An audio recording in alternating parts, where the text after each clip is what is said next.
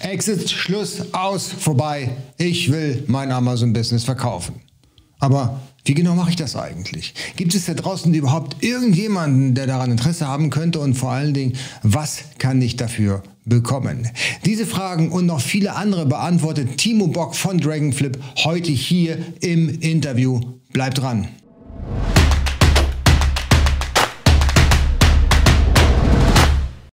Vielen Dank, Timo. Ich habe dich ja vorhin schon angeteasert. Du bist von Dragonflip. Wir hatten, glaube ich, vor zwei Jahren schon mal ein Interview, oder? Oder vor einem Jahr? Wie lange ist das her? Ja, war schon, glaube ich, so zwei Jahre her. Zwei Jahre, richtig, genau, ja. Und ähm, da hat sich ja einiges getan. Wir hatten ja schon im Vorfeld so ein bisschen darüber gesprochen, wie sich so ein bisschen der Markt entwickelt hat. Aber bevor wir da ins Thema einsteigen, magst du dich kurz noch mal vorstellen für diejenigen, die das Interview vor zwei Jahren nicht gesehen haben?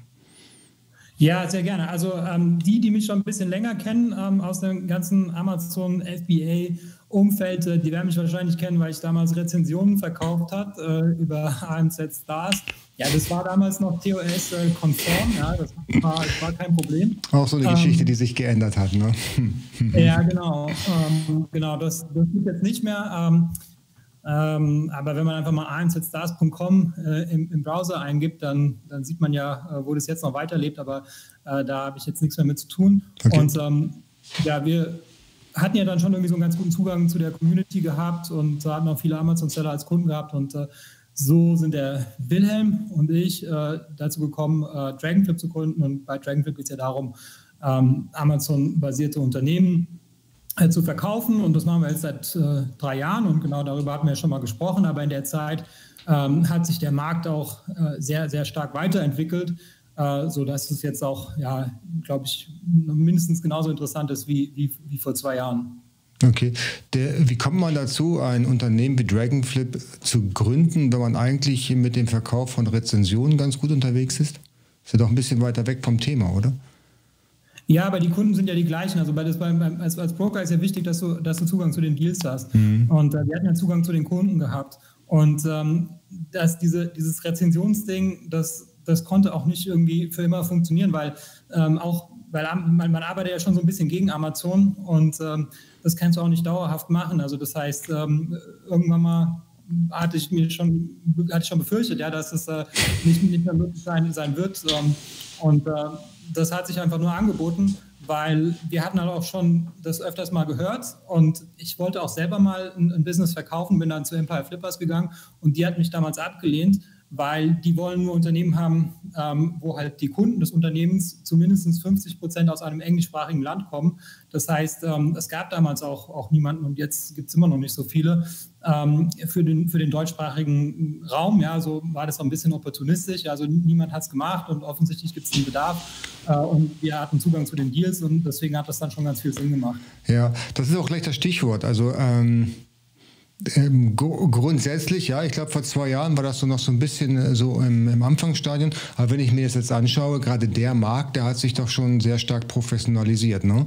Als ich ähm, in äh, Guangzhou vor anderthalb Jahren gesessen habe, da habe ich auch mehrere Leute kennengelernt, die genau davon gelebt haben. Die haben Unternehmen äh, quasi akquiriert und dann an jemand anders verkauft, so als Vermittlungsprovision oder als Vermittlungsgeschäft, mhm. so will ich sagen. Was er jetzt daran verdient hat, weiß ich nicht. Und wenn man jetzt so ein bisschen äh, sich umschaut, gibt es ja doch einige, die, an, die daran Interesse haben, solche Unternehmen zu kaufen. Unternehmen genau. oder auch Produkte. Ich habe ein bisschen recherchiert, da gibt es äh, KW-Commerce, lustigerweise habe ich jetzt gefunden. Die scheinen da auch ja. irgendwie was in der Richtung machen zu wollen. Aber auch äh, Razor, äh, das ist ja. dann, ich glaube, von Rocket irgendein Ableger. Ne? Äh, ja, also der, ähm, einer der, der Rocket-Brüder ähm, hat, da, hat darin investiert, ja. Ah, okay. Ja. In Razer, ja. Und äh, genau, also das ist, das ist also KW-Commerce oder, oder auch äh, Berlin Brands, also die machen das beide auch. Ähm, aber die haben nicht damit angefangen, sondern angefangen hat das Ganze mal, also dieses systematische, ja, also dieses im, im Sinne eines, eines Roll-Ups, ja. Das heißt, dass man sagt, okay, äh, wir kaufen jetzt äh, sehr viele Unternehmen ähm, aus einer Branche und heben dadurch Synergien. Ja, das ist ja so die Idee, die ist jetzt auch nicht irgendwie neu für E-Commerce. Ja, das gab es in anderen Branchen auch. Das gab es in der Zeitarbeitsbranche schon mal in Deutschland und das, das wird es auch immer wieder geben. Ja. Mhm. Ähm, und das hatte damals ähm, eine Firma gemacht, die hieß One-on-One Commerce. ähm, in den USA. Damals hatten wir auch schon angefangen. Und die waren aber jetzt nicht so besonders erfolgreich. Ähm, aber dann, danach kam halt äh, Thrashio. Und die waren halt extrem erfolgreich in einer, in einer sehr kurzen Zeit. Und äh, das hat halt dazu geführt, dass halt ähm, sehr viele Unternehmen in Deutschland ähm, das so als Vorbild äh, genommen haben. Ja, die haben gesagt, okay, das funktioniert ja in den USA und, und, und jeder, der irgendwie BWL studiert hat, der, für den macht es ja auch sehr viel Sinn. Ja, das heißt, man, man, man, man kauft etwas und äh, spart Kosten, ja, weil man muss jetzt zum Beispiel nur einmal irgendwie die Umsatzsteuervoranmeldung machen, auch wenn man jetzt 100 Brands hat. Ja, das heißt, da hast du irgendwie, ja, du musst jetzt nicht 100 Mal einen Steuerberater bezahlen, du musst nicht 100 Mal die Tools bezahlen und die Mitarbeiter können sich halt sehr, sehr stark spezialisieren. Ja, das heißt, du hast jetzt nicht einen äh, Gesellschafter, Geschäftsführer, der macht die Buchhaltung, der macht den Einkauf, äh, der macht äh, das Marketing, äh, sondern da hast du halt ein, ein ganzes Team, was halt äh, zum Beispiel nur die PPC-Kampagnen steuert und ein anderes Team, was, was nur den Einkauf macht. Ja? Das heißt, dadurch kannst du dich halt auch spezialisieren, äh, wirst effizienter und das, das, das sieht, sieht jeder ein. Und was du halt auch noch hast, ist, dass, dass die, die Multiples ähm, sind halt im Vergleich zu, zu anderen Vermögensgegenständen halt niedrig. Also wenn du jetzt Immobilie kaufst, dann äh, brauchst du vielleicht 30 Jahre, um, um das eingesetzte Geld wieder zurückzubekommen. Und bei FBA-Unternehmen äh, ist es halt vielleicht in zwei, drei oder vier Jahren ähm, wieder zurück. Ja? Das heißt, äh, das heißt die, die Multiples sind gut. Ähm, und weil, weil es halt hat auch Gründe, warum, warum das so ist. Ähm, aber was, was diese Aufkäufer machen, diese Roll-ups, ist halt, die, die wollen das später auch wieder verkaufen. Aber wenn die das halt groß gemacht haben, dann sind es andere Leute, die das kaufen können. Und die wiederum zahlen, weil es größer ist, ein höheres Multiple. Das ist dann praktisch ein Multiple-Arbitrage. Ja, das heißt, du kaufst ein Multiple von 3 ein und verkaufst es dann für ein Multiple von 10, dadurch, dass es halt größer geworden ist. Ähm, und deswegen, weil es halt Thrasio erfolgreich gemacht hatte oder erfolgreich vorgemacht hatte, gibt es jetzt irgendwie gefühlt 20 Unternehmen, du hast schon ein paar genannt, mhm. äh, die das auch machen. Und zusätzlich sind natürlich die Unternehmen, die bereits erfolgreich sind, auch noch auf die Idee gekommen. Da hast du gesagt, KW Commerce.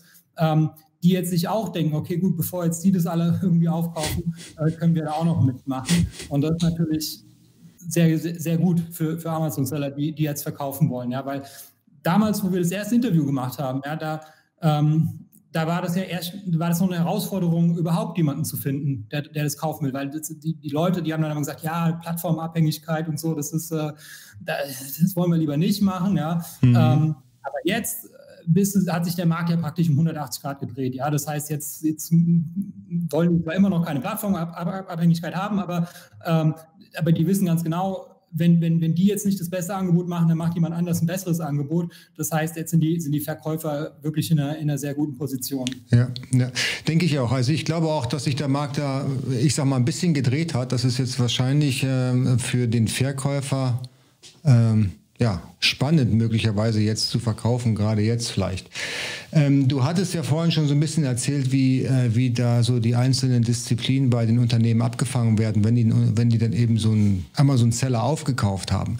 Das bedeutet im Umkehrschluss, dass sie tatsächlich diese, diese Waren, die dort gehandelt werden, auf Amazon selbst bewirtschaften. Das heißt, wenn ich denn jetzt mein Unternehmen verkaufe, dann wollen die auch meine Lieferantenkontakte haben und würden dann das Geschäft so weiterführen, wie ich es im Prinzip dann auch gestartet habe. Ja, genau. Okay, das ist, das ist natürlich jetzt, ein, je nachdem wie umfangreich da die Einkaufstouren sind, ja doch schon eine Herausforderung. Du musst dich ja dann mit verschiedenen Brands und Produkten und Typen dann auseinandersetzen.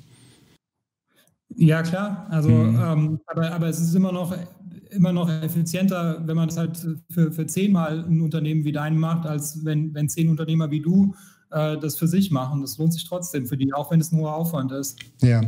Damals, als du Dragonflip gestartet hast, war das genau so? Waren das dann so die Großeinkäufer, die in die Unternehmen gekauft haben, oder war es dann eher so der, der anfangen wollte mit Amazon FBA und die Abkürzung nehmen wollte, hat dann einfach ein bestehendes Unternehmen aufgekauft?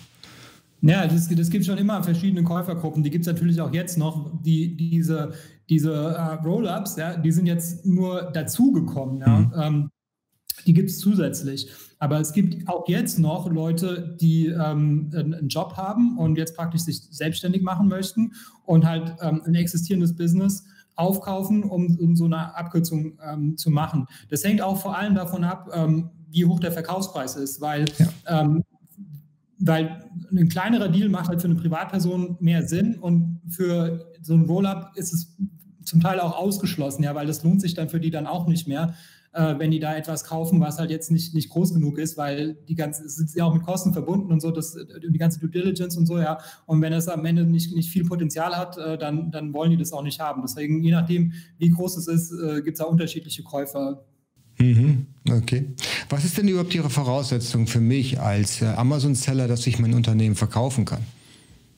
Ja, also verkaufen kannst du es natürlich, wenn du halt einen Käufer findest. Ja, also ähm, das ist, ähm, wenn du kannst jetzt auch ein, kleines Ding irgendwie auf, in der Facebook-Gruppe reinposten. Da, da gibt es schon sehr reges äh, Interesse. Ja, das ist ähm, also das, das wirst du schon verkaufen können. Das ist jetzt kein Problem. Aber ähm, wenn, wenn du halt einen guten Verkaufspreis erzielen möchtest, äh, dann ähm, würde ich halt mal sagen, mindestens ähm, 200.000 Euro Umsatz im Jahr. Ähm, Deckungsbeitrag äh, von, sagen wir mal, 20 Prozent wäre schon ganz gut. Ja, also wenn es zu wenig ist, dann äh, ist es äh, extrem uninteressant. Ähm, das muss natürlich auch eine, Eigenmarke sein, weil das ist ja letztlich das, was du verkaufst. Also wenn du jetzt ähm, äh, nur Lieferantenkontakte hast, ja, dann das ist jetzt nicht etwas, was man wirklich verkaufen kann, die, die, die Lieferantenkontakte.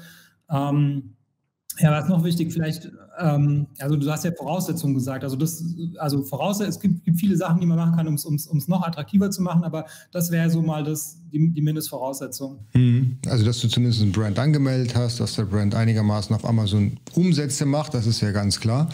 Ne, das wäre so eine Voraussetzung wahrscheinlich. Kaufen diese Unternehmen hauptsächlich Brands auf oder ganze Companies? Also wenn ich eine GmbH ja. habe, übernehmen sie die Company auch oder sagen sie, die wollen sie gar nicht haben? Ja, wenn es größer ist, können Sie natürlich auch eine ganze GmbH kaufen. Mhm. Ähm, aber das muss halt sich dann auch lohnen, weil da ist halt auch die Due Diligence wieder aufwendiger. Ja. Ähm, deswegen ist halt bei den kleineren Deals ist halt typischerweise ist halt die Marke, äh, die, die verkauft wird. Und bei den richtig großen, also jetzt so zweistellige Millionenbeträge, da ist dann häufiger, dass, dass die GmbH verkauft wird. Mhm, mhm. Ich habe häufiger gehört, ähm, dass man Produktkategorien einfach nicht mehr bedienen möchte als Amazon-Seller, hat aber eine Marke angemeldet und wie die meisten eben auch unterwegs sind, verkaufen die mit einer Marke in mehreren Kategorien. Ja, einfaches mhm. Beispiel, ich verkaufe Powerbanks mit meiner Marke, jetzt möchte ich aber ganz gerne auch Rucksäcke mit der gleichen Marke verkaufen und keine Powerbanks mehr. Jetzt versuche ich nur dieses Teilsegment Powerbanks mit meinen Markennamen zu verkaufen. Und den Rucksackteil möchte ich weiter bewirtschaften. Ist das realistisch? Aber mit der gleichen Marke. Ja, ja, klar, die Marke bleibt die gleiche dann in diesem Falle. Na, ansonsten wäre es dann ja wahrscheinlich dann irgendwie relativ einfach. Aber wenn ich meine Marke ja, einfach behalten möchte. Käufer Mhm. Also, weil der will halt schon die ganze Marke haben und wenn jetzt die Marke nicht fokussiert ist, also dann, ja gut, ich meine, das, dann, also du musst immer die, die Frage stellen, so, warum soll er das kaufen? Ja, der könnte es ja genauso gut auch selber machen. Und ähm, wenn es jetzt wirklich nur ist, ja, ich habe schon Listing und da sind Bewertungen und ein bisschen Verkaufshistorie, so viel ist es jetzt auch nicht wert. Mhm, okay. Gut, das heißt also, man sollte oder man muss im Prinzip komplett dann die gesamte Marke oder das gesamte Portfolio freigeben und nicht nur die, die Rosinen für sich behalten und den Rest einfach abstoßen. Machst ja, also wenn du jetzt wirklich zwei Marken haben willst, dann solltest du wirklich, also in zwei verschiedenen Kategorien, dann würde ich wirklich zwei Marken. Ich würde auch zweimal einen ERN-Nummernkreis für jede Marke einen eigenen äh, mir holen, weil das später auseinander zu dividieren ist ja auch schwierig. Aber ähm, wenn du jetzt schon äh, darüber nachdenkst, dann, also ich würde eigentlich meine gesamte Energie in eine Marke reinstecken, weil du wirst überproportional dafür belohnt, wenn du halt eine Marke äh, richtig, richtig groß machst und wenn diese eigene Marke auch eigene Kunden hat, ähm, das alles, also so eine Multimarkenstrategie, selbst wenn es sauber getrennt ist, ist in den seltensten Fällen ähm, wirklich erfolgreich. Das ist übrigens ein guter Hinweis mit den zwei Nummernkreisen, dass man einfach die Umsätze auch auseinander dividieren kann. Ansonsten hast du ja fast keine Chance, das irgendwie nochmal später dann ähm, bei der Bewertung entsprechend dann darzulegen, was jetzt zu was gehört. Ja? Das macht absolut ja. Sinn. Aber wer jetzt mit Amazon anfängt oder vom Jahr angefangen hat und denkt jetzt über das Verkaufen nach, der hat wahrscheinlich damals nicht drüber nachgedacht, dass er vielleicht. Ja, klar, natürlich. Ja. Das ist immer ein bisschen ärgerlich. Ja. ja. Aber wenigstens, äh, wenn, wenn du jetzt in der Situation bist, dass du jetzt schon zwei Marken hast, dann würde ich jetzt wenigstens die eine Marke, würde ich halt, solange es noch einen positiven Deckungsbeitrag hat, kannst du ja nachbestellen, Schaden tut es nicht, ja. Aber ich würde mich halt für eine von den verschiedenen Marken entscheiden und da meine gesamte Energie für die Zukunft halt reinlegen. Hm. Dann, okay. Ähm, jetzt hatten wir schon mehrfach besprochen ähm, oder gesprochen, dass ja auch eine Bewertung bei so einem Verkauf irgendwann mal stattfinden muss. Ja, also ich biete jetzt meine Marke bei dir auf dem Marktplatz an oder keine Ahnung, irgendeinen von den Käufern an. Äh, welche Möglichkeiten gibt es dann für die Bewertung? Da haben wir, glaube ich, ein paar Modelle, die sehr gerne genommen werden. Ja, also ähm, wir haben normalerweise ist es halt so, bei uns ist es halt das Multiple-Verfahren. Also das heißt, du hast halt einfach den, ähm, den, den, den, Deckungsbeitrag oder halt den, ähm, das bereinigte EBITDA. Ähm, in Amerika sagt man dazu auch SDE, Seller Discretionary Earning. Das heißt, es sind praktisch alle Vorteile, die der Unternehmer aus dem Unternehmen rausholt. Ja, das heißt, ein Vorteil ist natürlich eine Dividende, aber ein Gehalt und, und äh, privat genutztes Firmenfahrzeug, das sind alles Vorteile. Mhm. Oder auch irgendwie deine persönliche Fortbildung, auch wenn es eine Betriebsausgabe ist, ist es ja trotzdem eine Investition in den Unternehmer. Ähm, so, das, das muss man halt alles, also du, du, fängst praktisch einfach mal mit, mit dem Gewinn an, ja, den, den du beim Finanzamt auch äh, versteuerst, ja, und den bereinigst du um weitere Vorteile äh, die, du, die du auch hattest. So, und das, dann hast du halt den SDE und das ist halt das Multiple, ja. So, und dann äh, dieses, dieses Multiple, ähm, das ist halt eine Zahl so zwischen zwei und fünf. So, und da gibt es halt verschiedene Faktoren, die das halt äh,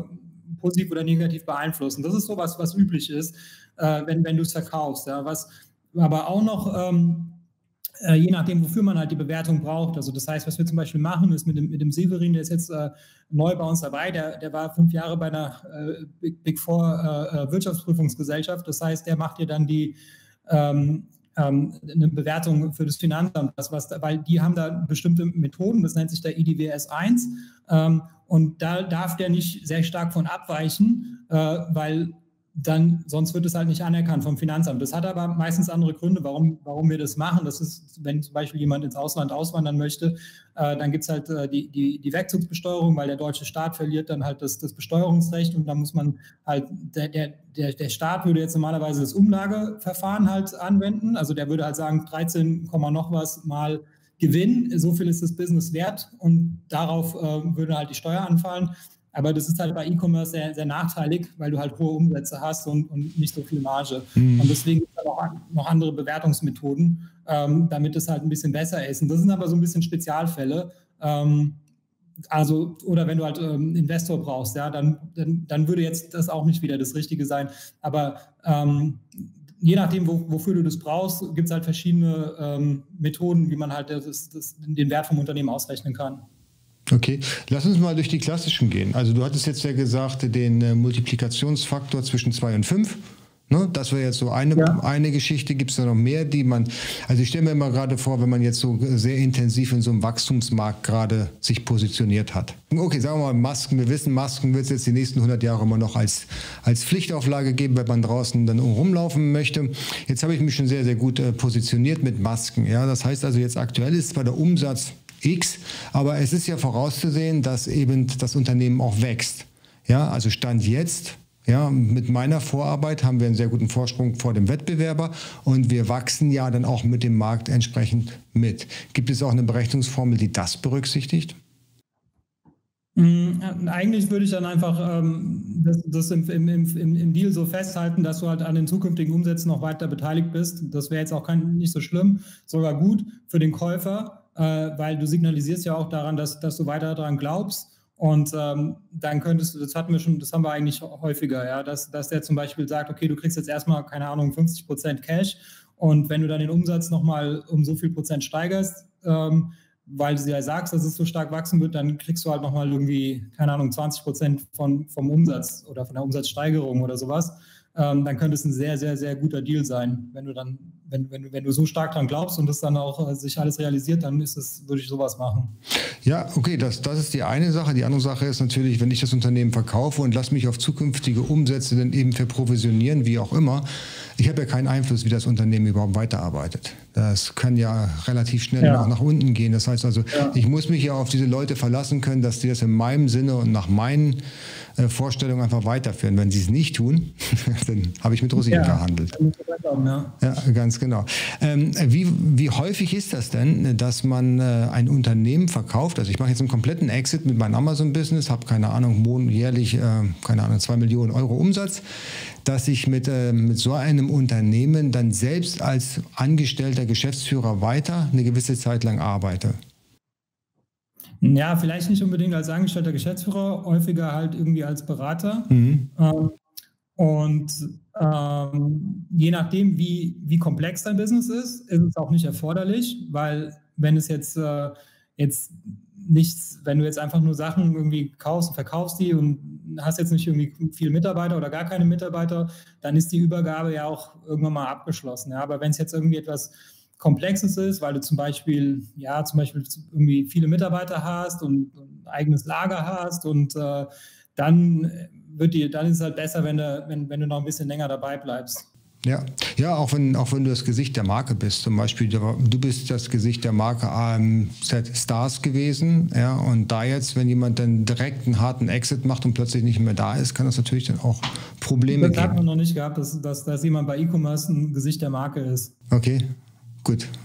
Aber das wäre zum Beispiel also, so, ein, so, eine Geschichte. Ja, aber so Influencer-Brands haben wir wirklich noch nie gehabt. Aber normalerweise ist ja so bei E-Commerce, weißt du, die Leute, die kaufen halt die Produkte, weil es halt ein, ein ja, so das, also ich kenne jetzt auch wirklich weniger Produkte, wo es halt, wo, wo das Produkt irgendwie äh, personifiziert ist. Also ich weiß nicht, kennst du da irgendwie ein Beispiel? Ja klar, Harry, Haribo, äh, Gottschalk, äh, Hip, der Mr. Hip selber. Da gibt es verschiedene. Hip stimmt, ja, Hip ja, stimmt. Ja, ja genau, um, da gibt es ähm. ja, also das, da gibt's dann halt verschiedene Brands, die sich dann eben dann einem, einem Werben, ich, das gab auch mal Mediamarkt mit dem, wie heißt denn der, Pocher, Pocher, Oliver Pocher, heißt der so? Ja, dem gehört es ja nicht. Der, der, hat ja nur Werbung für die gemacht. Ja, ja, genau. Aber Hip stimmt schon, aber das ist ja auch im, im, im Besitz wahrscheinlich ja, von, von dem Herrn Hip und das ist natürlich auch ein Nachteil für ihn, wenn er das mal verkaufen will, weil ähm, dann ist dann, dann, das heißt ja jetzt Herr Hip, ja, und wenn es jetzt irgendwie, wenn der Besitzer nicht mehr Hip heißt, dann ist es vielleicht nicht mehr so gut. Dann ist es nicht mehr so gut, genau. Da kommen wir nämlich zu einem ganz wichtigen Punkt. Also es gibt ja dann, dann häufiger ähm, MFE, also Made for Exit Unternehmen, die einfach gegründet worden sind, damit man in ein paar Jahren einen Exit machen kann. Da spreche ich ja, glaube ich, jede Woche mit irgendeinem Unternehmen, die genau das vorhaben. Was muss ich denn, wenn ich jetzt sage, ich fange jetzt oder ich habe ein Unternehmen oder ich möchte jetzt ein Unternehmen auf, auf E-Commerce starten, was sind denn deine Tipps? Worauf müsste ich denn achten jetzt schon, wenn ich in zwei oder drei Jahren Exit machen möchte? Genau, also Nummer eins äh, würde ich halt auf jeden Fall mal zum Steuerberater gehen und das, ähm, das dem Steuerberater sagen, dass du das vorhast, weil der hat ja da verschiedene Gestaltungsmöglichkeiten. Ähm, das kann er aber auch nur dir empfehlen, wenn er das überhaupt weiß, weil wenn du das ihm nicht sagst ja, oder ihr, ähm, dann ist es ja, wird er dir jetzt nicht zum Beispiel zu einer Holding raten, aber tatsächlich würde das halt sehr viel Sinn machen, eine, eine, eine, GmbH zu verkaufen in der Holding, weil das halt steuerlich halt viel besser ist als, als ein Einzelunternehmen. Mhm. Ähm, und, und da gibt es natürlich auch wieder so, so Haltefristen. Also das heißt, wenn du das gleich zur Gründung richtig machst, dann ist es natürlich am besten. Ja? Deswegen, da, da, das ist Nummer eins. Ähm, was kann man noch sagen, was, was man ähm, genau so, das mit der Fokussierung, das habe ich ja schon gesagt. Ähm, genau, dann vielleicht ist gut, ähm, wenn, wenn, du, wenn du nicht nur Amazon machst, sondern ähm, wenn du diversifizierst, weil das ist halt meistens gut, wenn es diversifiziert ist. Ähm, aber wenn du diversifizierst, dann diversifiziere nicht äh, um, um der Diversifizierungswillen, ja, sondern ähm, versuch wirklich einen, nur einen zweiten Kanal erstmal zu, zu, dazu zu machen, der das Potenzial hat, 20 Prozent deiner Umsätze zu machen. Also das heißt, das macht jetzt nicht so viel Sinn, wenn man sagt, ich mache irgendwie 90 Prozent meiner Sales über Amazon und 10 Prozent meiner Sales mache ich über eBay, Shopify, Walmart und was weiß ich, ja, weil das heißt, dann ist es eigentlich nur kompliziert und nicht diversifiziert, ja. Ähm, deswegen ähm, mach halt gerne deinen dein Shopify-Store, aber mach ihn halt auch, auch richtig. Ähm, sieh zu, dass du halt auch ein, zum, zum Zielgruppenbesitzer wirst. Ähm, das heißt, dass die, dass die Leute wirklich bei dir kaufen, auch wenn die jetzt, Amazon ist vielleicht der Ort, wo die Transaktion stattfindet, aber, aber sie haben sich praktisch für, für dich oder deine Marke entschieden. Ähm, bau zum Beispiel eine E-Mail-Liste auf, ähm, weil das ist, das, das ist ein Zeichen, dass du halt ähm, eine, eine, Zielgruppe besitzt. Ja? Also das heißt, die Marke ist halt schon das Ding, was, was du am Ende verkaufst. Mhm. Ähm, was kann man noch sagen? Was, was, was, was steigert den Markenwert? Also ein eigener Online-Shop, also verschiedene Absatzkanäle, eigener Online-Shop, denke ich auch, weil das ist ja deine Property, das ist ja dein Eigentum. Da kann dich auch keiner rausschmeißen, glaube ich. Das ist, glaube ich, eine sehr, sehr wichtige Geschichte. Was denkst du, hat ein B2B-Business, ein gutes, laufendes B2B-Business äh, Einfluss auf den Verkaufspreis? Ja, normalerweise ist das, ist das gut, ähm, außer natürlich, das ist so, ein Roll-up, äh, der das kauft, weil für den ist es, weil der will ja gerade Effizienzen heben. Und äh, da könnte es natürlich so sein, dass, dass die B2B-Umsätze zu kompliziert sind mhm. ähm, und dass er, dass er da jetzt nicht so den Wert darin sieht.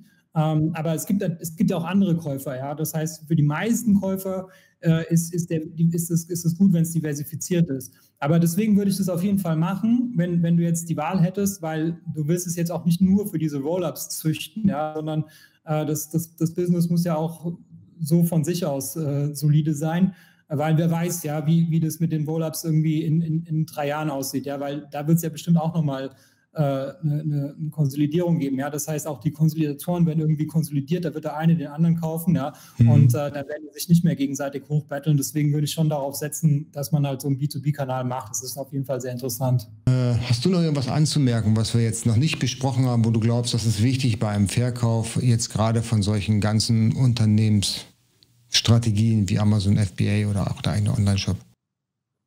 Ja, also wenn du jetzt ähm, dir überlegst, dass du jetzt ähm, demnächst verkaufen willst, dann würde ich dir auf jeden Fall noch den Tipp geben, dass das jetzt ein guter Zeitpunkt ist, um äh, das ein bisschen zu optimieren. Also sagen wir, du willst in einem Jahr verkaufen, ja, dann würde ich jetzt zum Beispiel, und du machst zum Beispiel noch kein Pan-EU, ja, dann wäre jetzt vielleicht nicht unbedingt der beste Zeitpunkt, um mit Pan-EU anzufangen. Ähm, oder, oder wenn du jetzt zum Beispiel sagst, ich habe jetzt bis jetzt immer nur Amazon gemacht und äh, ich möchte jetzt irgendwie Multichannel machen, dann wäre jetzt zum Beispiel nicht der beste Zeitpunkt, je nachdem, wann du, wann du halt verkaufen willst. Aber wenn du zum Beispiel sagst, ich möchte in drei Jahren verkaufen, dann ist jetzt natürlich, kannst du, kannst du gerne Experimente machen, ja, weil diese Experimente, die sind ja auch erstmal mit, mit, mit ein paar äh, ähm, Lehren und so weiter verbunden, ja, dass so ein bisschen nicht, nicht alles läuft super, ja, sondern verbrennst ein bisschen Geld. Aber das ist nicht so schlimm, äh, wenn es irgendwie drei Jahre später verkauft wird, ja, das wird man dir nicht so übel nehmen. Aber wenn du im nächsten Jahr verkaufst, dann würde ich damit zurückfahren, ja.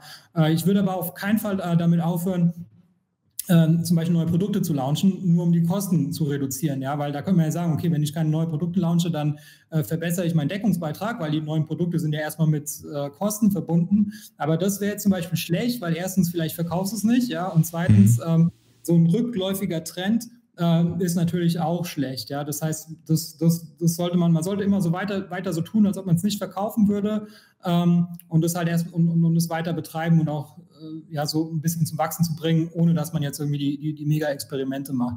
Und wenn man jetzt schon so weit ist, dass man sagt, okay, mich hat schon jemand kontaktiert, äh, ich möchte jetzt wirklich gleich verkaufen, äh, dann würde ich dir den Tipp geben, äh, sorg auf jeden Fall für eine Umgebung, wo du halt sehr, sehr viel Wettbewerb hast. Ja? Das heißt, nicht, nicht beim erstbesten Angebot sagen, okay, das passt, alles klar, äh, weil gerade jetzt ähm, gibt es ja sehr viele Leute, die sich dafür interessieren. Das heißt, es ist äußerst unwahrscheinlich, äh, dass, dass du beim erstbesten Deal ähm, den, den besten für dich bekommst. Gerade wenn die auf dich zugekommen sind, dann machen die das ja, um den besten Deal für sich zu bekommen. Also jeder will praktisch einen Off-Market-Deal haben. Ja, das ist immer, äh, das ist immer der, der, der Traum ja, vom, vom, vom Verkäufer. Ähm, und umgekehrt ähm, solltest du halt versuchen, halt irgendwie äh, da schon dir ein paar mehr Angebote reinzuholen und dann halt irgendwie gucken, dass sie sich so ein bisschen hochsteigern, äh, damit halt irgendwie so ein, so ein fairer Marktpreis äh, entsteht.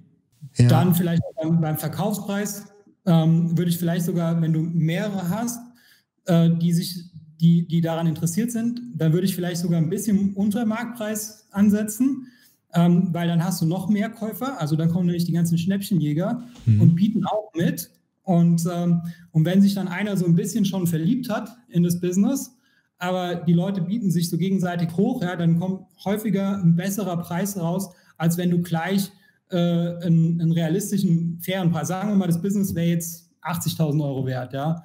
Und dann könntest du zum Beispiel sagen, ich biete es mal für 70.000 Euro an, ähm, beziehungsweise das beste Angebot, ja. So, und dann kriegst du halt ganz viele Angebote, dann kriegst du halt vielleicht 20 Angebote mhm. und dann ist halt einer dabei, der bietet halt auch irgendwie 90.000. Hättest du aber gesagt, ich biete es für 80.000 an, dann hättest du wahrscheinlich nicht 20 Angebote bekommen, sondern dann hättest du vielleicht nur drei und einer hättest halt für 80.000 gekauft. Das ist der eBay-Effekt, genau. Ja, okay, ja, macht, macht Sinn. Äh, jetzt hattest du gerade gesagt, so Wachstum und so weiter, das wäre, sieht immer ganz gut aus. Uh, steigende Umsätze, steigende Gewinne am Ende des Tages. Was für eine Gewinnsteigerung ist denn super, wenn man so ein Unternehmen verkaufen möchte? Also du meinst jetzt das Wachstum gegenüber dem letzten Jahr? Ja, ja, genau, richtig. Ah, das ist, ähm, also besser ist natürlich, es ist, es ist äh, mehr als ein Jahr alt. Also das heißt, wenn es jetzt über viele Jahre auf einem hohen Niveau war, mhm. aber jedes Jahr um 30 Prozent gewachsen ist, da würden die Leute ja durchdrehen vor Freude, ja.